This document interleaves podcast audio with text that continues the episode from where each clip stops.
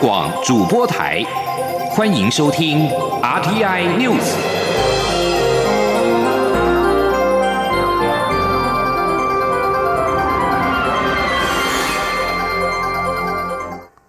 各位好，我是主播王玉伟，欢迎收听这节央广主播台提供给您的 RTI News。今天是二零一八年十二月二十六号，新闻首先带您关注。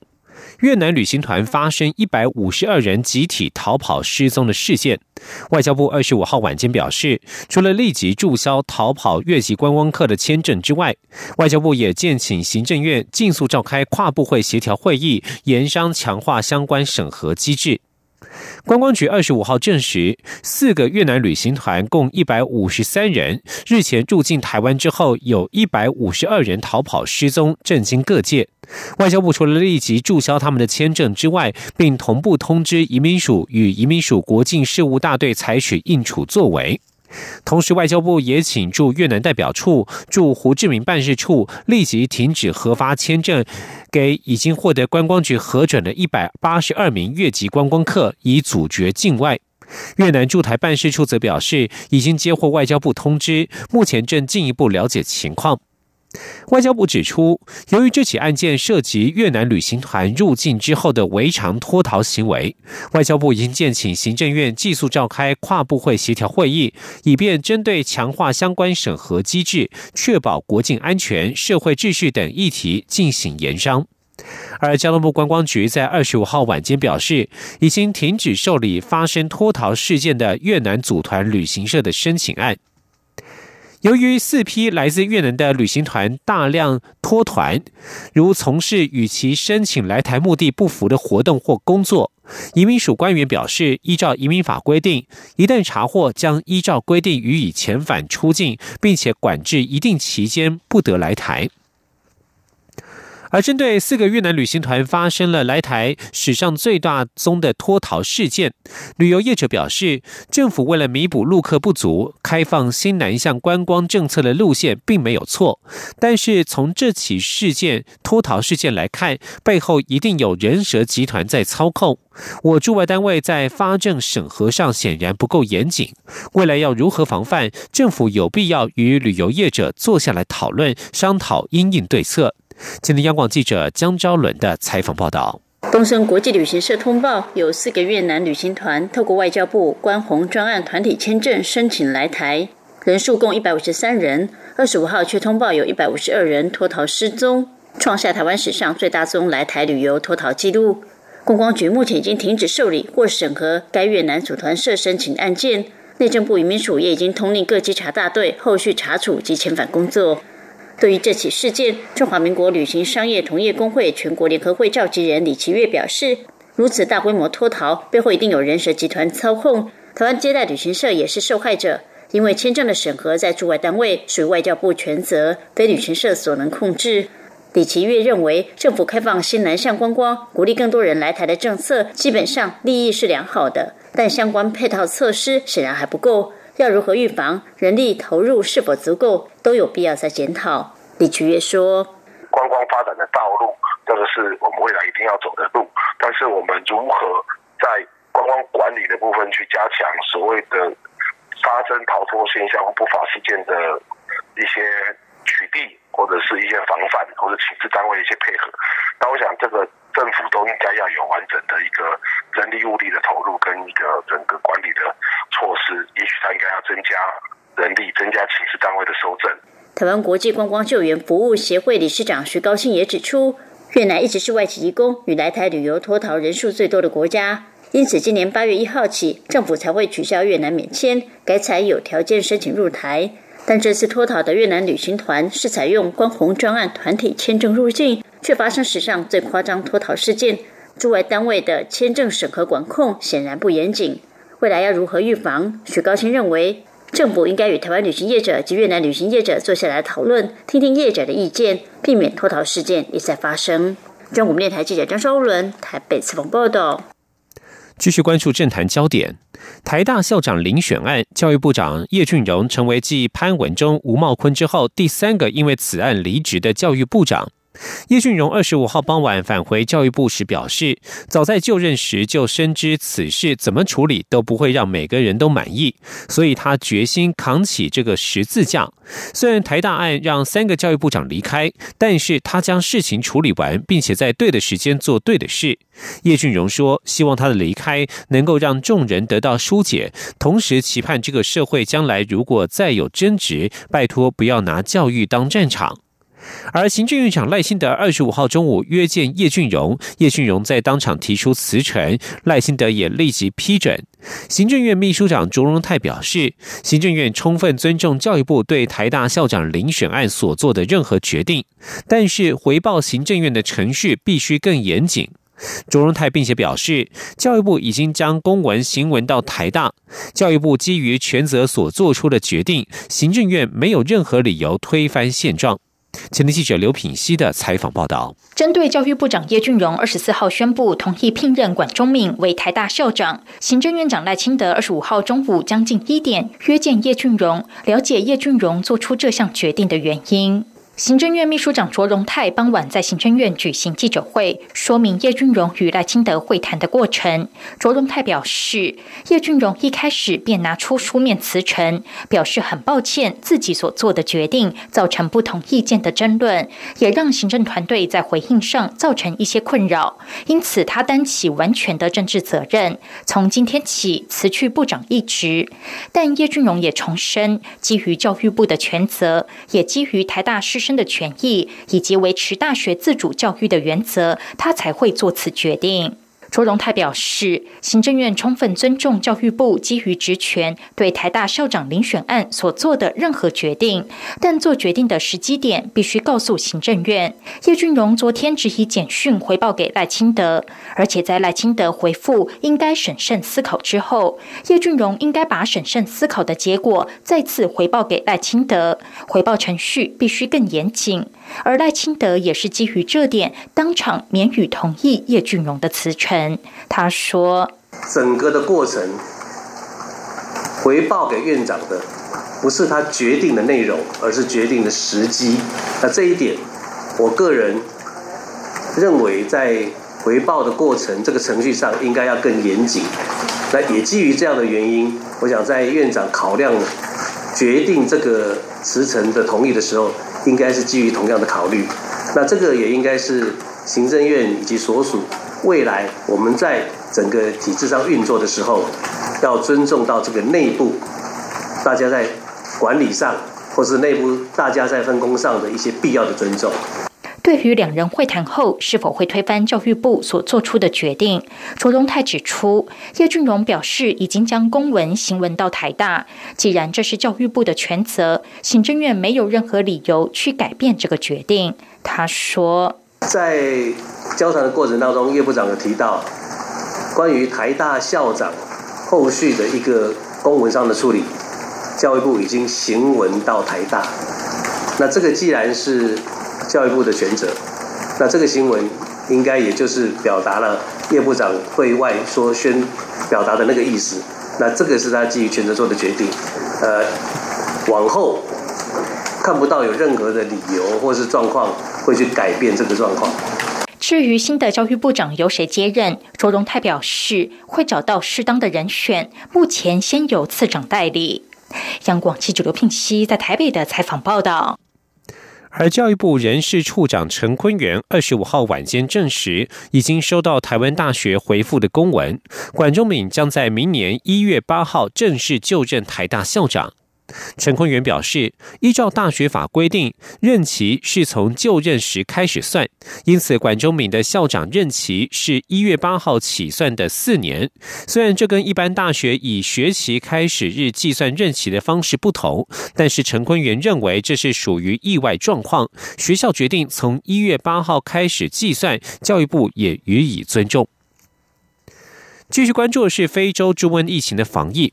元旦假期到来，交通部航港局二十五号表示，为了防范非洲猪瘟疫情，将加强金门与马祖小三通的防疫宣导。对于来自疫区船舶上的垃圾或是旅客弃置的肉制品、肉类，一律采取集中处理原则，避免病毒扩散的风险。今天记者江昭伦的采访报道。交通部航港局二十五号召开记者会，宣布今年一月到十一月，金门小三通旅客已经达到一百七十二万人次，较去年增加十四万人次。预估整年度旅客上看一百八十万人次，渴望创下小三通开通以来新高纪录。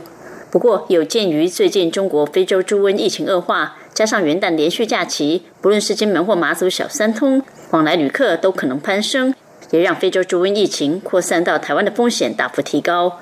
为防范疫情，航港局近日加强防疫宣导，不止在售票处、船舶上下船处与船上，透过广播与防疫文宣说明相关防疫规定与法则，也要求不论是金门或马祖小三通，所有旅客弃置的肉制品一律集中处理，避免病毒传播风险。航港局副局长刘志宏说：“针对来自疫区的船舶。”呃，船上的这个垃圾跟旅客丢弃的这个，或者是留在船上的这个弱制品跟处理的话，那原则上在金门跟马祖，我们都采用集中处理的这个原则哈。那这是第一个。那第二个的话，针对这个旅客上船带这弱制品，我们都会加强的这个来来先导哈。航港局表示，截至目前为止，金门小三通共查获八起旅客携带肉类品入境遭开罚的案件，马祖连江小三通则有一件。但都是在旅客罚还新台币二十万到一百万元新规定之前。航港局表示，元旦假期将至，将加强旅客进出管制区的随身行李检查及加派防疫犬，提醒旅客切勿从疫区携带肉类品入境，避免被罚。中国电台记者张周伦台北采访报道。防堵猪瘟疫情，地方动起来。云林县长张立善二十五号就职之后，宣布第一件重大政策就是全面防范非洲猪瘟入侵，并且提高为国安层级。非洲猪瘟高风险的传染途径是厨余。张立善表示，绝对不能够有疏漏。云林是养猪大县，即日起全面禁用厨余养猪。另外，农委会防检局二十五号晚间召开临时记者会，表示有民众指花莲县寿丰乡有六头弃置死猪，兽医师经过判断之后不是非洲猪瘟，也已经进行采样，要送家卫所检验，结果最快一天出炉。另外，已经联系警方调查丢弃者，将会进行采罚。而中国大陆八月三号爆发非洲猪瘟疫情，至今已经有超过六十五万头活猪遭就地坑杀掩埋，以免疫情扩散。根据网络流出的影片显示，活猪遭到电击注射毒剂而死，已经属于幸运；还有被棒打推入坑内点火烧死的，相当惨不忍睹。中国大陆广东省继珠海市及广州市之后，惠州市博罗县在近日也发生了非洲猪瘟疫情。而在广州市黄埔区一间养殖场，二十二号被排查出非洲猪瘟疫情，超过六千只活猪面临被处理。香港《明报》二十四号派员前往现场直击，指出村内的男丁被征召杀猪，他们用木棍把活猪敲昏之后，推入坑内掩埋。陆续从疫区流出的影片显示，有的猪被电击立刻死亡，有的被注射药物死亡，然后被抬出养猪场堆在路旁等候运送掩埋。而在福建三明市龙溪县一间养殖场外堆满了上万头死猪的影片画面，令人触目惊心。但是他们的死法已经属于相当幸运。影片显示，有许多活猪直接从货车上被驱赶坠入十几公尺的坑内。另外还有人开怪手驱赶猪只入坑，有的猪被怪手当场戳死。更惨不忍睹的是，这些活猪被推入坑内，还被淋上汽油，直接点火烧死，发出哀嚎的尖叫声。而根据中国农业农村部通报，截至十二月十七号，已经有六十三点一万头猪被扑杀，再加上十八号至今发生的六起疫情，被扑杀的猪只已经超过六十五万头。而针对中国大陆并未向台湾通报非洲猪瘟疫情，香港零一新闻网在二十五号发出评论说，台湾民众的忧虑相当合理，两岸三地政府应该尽快协调好通报机制，加强防疫沟通，才是当今最重要的任务。这里是中央广播电台。是阳光，像台湾之光穿透世界之窗；是阳光，像神鹰翅膀环绕地球飞翔。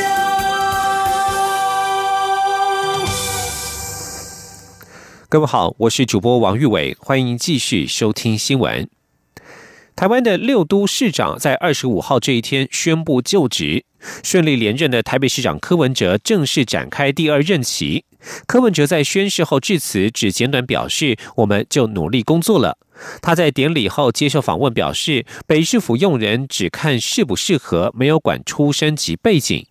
新任新北市长侯友谊则是提出三项新的施政目标，包括简政便民、招生一条龙的服务、行动治理，先接地气再接正气。他也要求市府团队今天马上上工，无缝接轨，要让新北市民过好日子。连任的桃园市长郑文灿表示，在第二届的任期当中，桃园航空城会完成区段征收，带领国家更有竞争力，引进更多产业。亚洲戏骨计划也会让桃园成为创新创业的聚落，让产业走向下一代，并追求轨道建设，让交通转型，让桃园未来更好更快。新任台南市长黄伟哲宣誓上任签署的第一份公文，就是要求经济部工业局停止展延龙旗事业废弃物掩埋场开发案，市府会穷尽一切手段保护自然景观。他要求市府团队上紧发条，开始上工，没有蜜月期和磨合期，必须苦民所苦，革除官僚习气，深化市民的信任。而新任台中市长卢秀燕重申，他一定会落实选前所提出的各项政见，并且特别连续说了三遍“拼经济”，借此强调新市府团队对于经济议题的重视。他也表示，未来会全力以赴建设美好富强的台中市。而至于高雄市长韩国瑜，在二十五号这一天别开生面，在爱河畔举行就职典礼。韩国瑜表示，他来自基层，未来担任市长一定会永远跟基层在一起。希望两百七十八万市民与市府一起努力，让高雄起飞。他也会实现竞选时打造高雄全台首富的承诺。而全国各地方议会在二十五号这天也举行了正副议长选举。在议长选举方面，国民党拿下了十九县市，无党籍斩获台南市与嘉义市议会，而民进党只拿下嘉义县议会。二十二个县市议会选举正副议长，虽然在记名投票的情况之下，仍发生退党或跑票情形。根据选举结果，国民党拿下十九县市议会议长，无党籍斩获台南市与嘉义市议会，民进党只拿下嘉义县议会。相较于四年前议长选举结果，国民党及议长十五名，民进党及议长三名与无党籍议长四名，国民党在这一届微幅成长。内政部二十五号下午发布新闻稿指出，这是全国地方议会在地方制度法二零一六年将地方议会正副议长选举由无记名投票修正为记名投票之后首次的全面选举。透过记名投票，让各个议员的投票行为公开，向其选民及所属政党负责，对于地方议会公开透明是非常重要的里程碑。继续关注的是文教消息。立法院二十五号三读通过了文化内容测进院设置条例草案。文化部长郑丽君表示，法案三读之后，预计明年上半年可以成立行政法人文化内容测进院，以国家队概念振兴市场，支持国内文化内容产制、传播及国际化的发展，为了促进我国文化经济发展，跨出重要的一步。前听央广记者江昭伦的采访报道：延役两年的文策院设置条例，终于在二十五号正式在立法院三读通过，预计明年上半年正式挂牌成立。文化部长郑丽君对此相当开心，这也是他任内最重要的施政政策之一。郑丽君表示，未来文策院重点工作将包括台湾原生文化内容开发与科技应用，完善文化金融体系。国内外市场及通路拓展、国家文化品牌的国际布局等，把台湾的故事带上国际。郑丽君说：“未来的文策院在成立之后，我们将会协助啊原生文化内容的开发以及科技应用啊，特别是完善文化金融体系啊。文化部已经准备了啊国发基金一百亿啊，扮演点火的功能。那么希望建立文化金融体系，带入民间的投融资。那也将透过文策院的平台媒合。”国内外的市场通路，尤其在国际上来进行台湾文化品牌的国际布局，那么希望能够来振兴啊台湾的文化内容产业，把台湾的故事啊带到国际上。文化部表示，文策院设置条例三读通过，是文化创业产业发展法公布施行后，为促进我国文化经济发展再度跨出重要的一步。郑丽君希望未来透过文策院，能作为政府与民间的中介组织，提升国内影视、流行音乐、图文出版、数位出版、游戏、时尚设计、艺术资源及文化科技应用等文化内容产业的产质量，推出更好的作品，诉说台湾的故事。中国电台记者张昭伦台北采访报道。民国一百零八年总统府元旦升旗典礼，表演团体鱼蹦兴业以及台湾啦啦队国家代表队，二十五号在总统府率先亮相。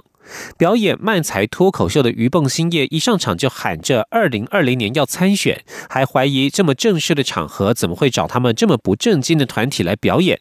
台湾啦啦队国家代表队则是演出多项高难度的动作，希望为明年新的一年带来朝气与活力。前天记者杨仁祥、欧阳梦平的采访报道。为了迎接民国一百零八年总统府元旦升旗典礼，主办单位中华民国工业区厂商联合总会特地在凯达格兰大道安排一系列的演出，并在二十五号邀请其中的漫才脱口秀鱼蹦兴业以及台湾啦啦队国家代表队到总统府场厅亮相暖身。所谓漫才类似相声，但是题材比较生活化，速度也比较快，并分为两种角色，一个吐槽，一个装傻。负责这。次表演的鱼蹦新叶一出场就不忘跟上近日最热门的话题。今天呢是一个非常非常重要的记者会啊！我在这边要郑重的宣布，啊，二零二零年我要参选。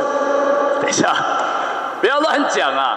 这边不是给你宣布参选的记者会啊！人生短短几个秋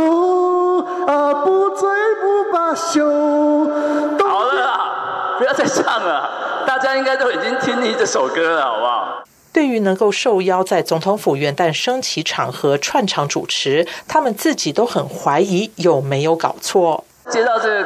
这个邀约的时候啊，我们感觉压力是非常的大，想说在这么正式、这么盛大的场合，真的要找这么不正经的团体来表演吗？一开始其实觉得，哎，你们是不是找错人了？哎，是哎，我们是搞笑的哦，我们我们会讲错话，我们会一直开玩笑哦，这样的感觉。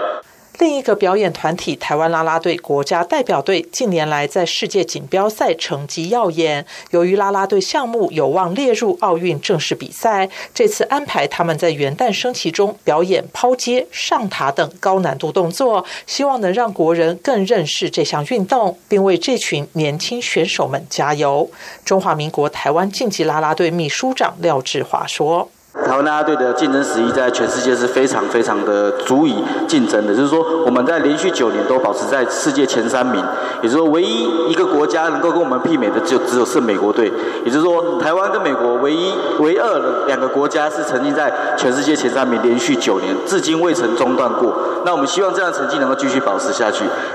这次元旦升旗典礼，除了有漫才脱口秀、竞技啦啦队表演外，还有乐仪旗队以及原名鼓舞表演等。希望这些年轻的表演团体，能在新年的第一天就带来元气满满的活力与欢笑。中央广播电台记者杨仁祥、欧阳梦平在台北采访报道。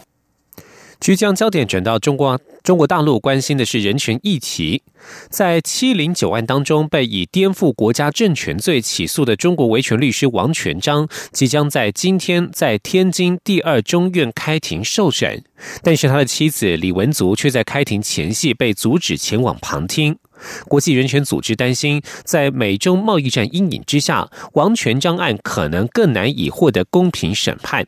前面记者黄娟的采访报道。中国七零九事件发生至今将近三年半时间，其中最后一位尚未开庭的维权律师王全章，预定在圣诞节的第二天，也就是十二月二十六号正式开庭。他的妻子李文祖表示，今天上午九点多送孩子上学时，一出门就见到熟识的国宝和三个彪形大汉走过来，要求他不得前往天津。到下午一点时，住家楼下已经有五辆车、二十多个人，除了便衣国宝之外，还有社区保安以及身份不明人士驻守。为此，李文足感到既愤怒又无奈。对于王全章的案子即将在明天开庭，他说：“现在心情复杂。”很难过，很担心，我担心的心理状况，也有很多愤怒。我今天你看，明天是我丈夫开庭，他们既然这样过来非法的把我控制在家里，连去旁听这最基本的权利，他们就完全。王全章律师现年四十二岁，山东人。他曾经代理大量敏感案件，包括法轮功信仰案、农民土地案、基督教家庭教会案，甚至他也参与了因为二零零八年西藏骚乱事件被捕藏人的免费代理工作。王全章在二零一五年的七零九事件中被失踪，生死不明。家属先后聘请的多位律师一直未能见到王全章。李文祖说，他非常期待王全章律师明天的审判会有一个公正的裁决，但这好像是不可能的。他说：“因为在这个整个过程当中，他一直就在违法。你今天就期望他明突然给你一个很……”公正公平的一个结果，我觉得好像好像很难，王全章是不对的。我要求释放王全针对家属被剥夺旁听开庭的基本权利，国际特赦组织中国研究员潘家伟今天在接受央广专访时表示强烈谴责。他并且批评中国当局长期不让律师会见王全章，很有可能是因为他遭到酷刑。